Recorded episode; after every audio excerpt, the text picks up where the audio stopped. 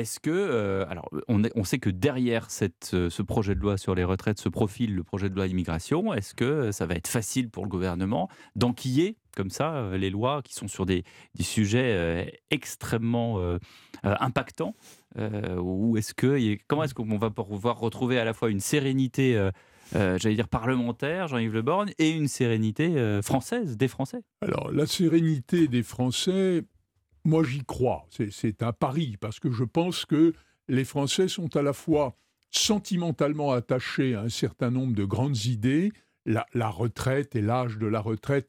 Bon, c'est vieux, ça remonte à plus de 40 ans, mais c'était un, phénomène phare de l'élection de François Mitterrand. Et là, c'était la retraite à 60 ans. Donc là, il y a, y a cet attachement sentimental, mais mais la France est un pays qui réfléchit. La France peut comprendre, nos compatriotes comprennent que si d'ici quelques années on ne peut plus faire fonctionner le système, bah, il faut réformer. Alors, qu'il y ait demain sur d'autres textes des accords parlementaires ou pas, ça, je ne lis pas dans une boule de cristal. C'est bien dommage. Euh, d'autant plus que. C'est ce qu'on attend de vous, pourtant. Ben oui, je sais, je sais, je vais essayer de m'entraîner, mais bon, il y a, y a une problématique, c'est que pour les LR, être une majorité d'appoint, il faut appeler les choses par leur nom. Ça, n'est pas quelque chose de très glorieux. Hmm. Ils ne peuvent pas faire autrement puisqu'ils ont été les turiféraires précisément de la réforme des retraites. Alors ça serait bien curieux maintenant de changer de position. C'est d'ailleurs ce que Bruno Retailleau au Sénat a dit d'une manière claire, nette et, et intellectuellement parfaitement honnête. Vont-ils sur d'autres sujets se trouver aussi dans cette position où il faut, par exemple, hmm. pour l'immigration, en limiter le flot, en, calculer la quantité, en réguler le phénomène, les politiques des quotas, ça n'est pas impossible. Finalement, un peu, vous, disiez que les syndicats protestaient pour mm. exister, et vous traduisiez à peu près ce que mm. j'avais dit, et c'était tout à fait exact. Va-t-on, chez les LR, dire non pour exister? À partir du moment où il y a un rapprochement idéologique, mm. cette position-là serait finalement euh, peu élégante. Bah, elle ressemblerait en tout cas à, d'autres partis euh, qui, euh, utilisent justement cette, cette arme-là. Jean-Xavier Arnaud bah, le, chemin de la sérénité, qu'il soit au niveau parlementaire ou au niveau de l'opinion, à mon avis, va, être, va, va beaucoup dépendre de l'utilisation ou non du 49.3. Je pense qu'en cas d'utilisation du 49.3, la sérénité parlementaire, notamment pour le projet de loi immigration, va être extrêmement compliqué à hmm. retrouver.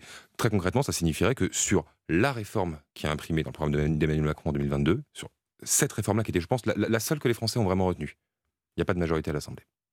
la représentation populaire ne donne pas de majorité si, ce si sur cette réforme-là ce n'est pas le cas, je ne vois pas comment la sérénité parlementaire peut exister. Je ne vois pas comment les opposants peuvent ne pas l'utiliser euh, pour aller potentiellement très très très loin. On garderait, j'allais dire, la cartouche du 49.3 pour l'immigration et on l'utiliserait pas. On essaie de ne pas l'utiliser pour la réforme des retraites.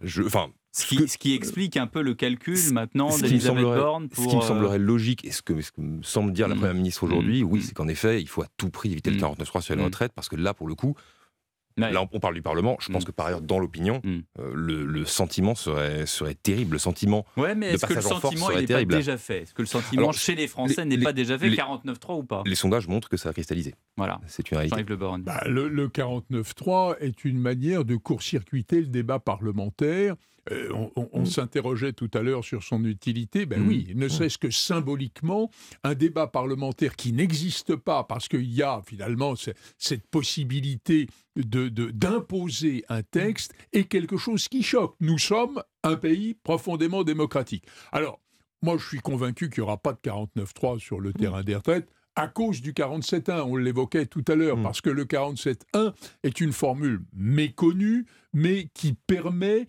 si le Sénat vote le texte, et, vous disiez, Pierre, tout à l'heure à juste titre, que le président Fabius mmh. voulait qu'il y ait un vote en première lecture à l'Assemblée nationale. Oui. Ah oui, mais il y aurait déjà, par définition, dans la formule du 47 un vote en première lecture. Parce qu'on utilise, mais parce utilise, euh, parce qu'il est utilisé à contre nature, en fait, ce 47.1, normalement, qui est utilisé pour d'autres textes majoritairement budgétaire. Bah, ça, vraiment, ça, euh, pose un autre problème. Bah oui, mais, d'une certaine manière, le PLFRSS aussi est utilisé à contre, à contre nature. Bah oui, oui, bien sûr. Ça fait partie du, tout ce process euh, parlementaire est très particulier. Et, qui était extrêmement mmh. euh, virulement mmh. critiqué, notamment par Marine Le Pen, qui, qui disait qu'on n'utilisait pas mmh. ni le PLFSS, ni, ni cette procédure constitutionnelle pour, pour faire accélérer la réforme des retraites. Alors, permettez au modeste juriste que je suis de, de vous dire que tout ce qui n'est pas interdit est on va avoir, on va avoir 4 sur 20, je crois. Et, que l'on ne se situe pas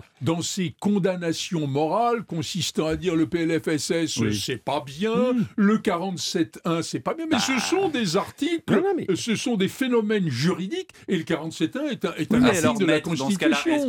D'accord, et est-ce que c'est écrit quelque part euh, dans un texte de loi que ça doit euh, correspondre à certains types de textes, ou est-ce qu'on peut l'utiliser pour, pour tout type de texte parlementaire écoutez, je, je, à ma connaissance, ah, bah je ne vois eh, pas. Je lui pose une colle.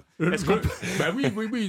votre consoeur en a posé une à Elisabeth Borne aussi. Bon, mais je, je ne vois pas qu'il y ait dans le 47.1 une restriction visant une nature de texte ou de débat. Donc euh, se posera le problème de la constitutionnalité. Peut-être peut-être pas, Sans doute pas. si l'on restitue cette majorité hmm. et qu'il y a bien un vote en première instance, hmm. comme semble-t-il les sages du Palais Royal le souhaitent.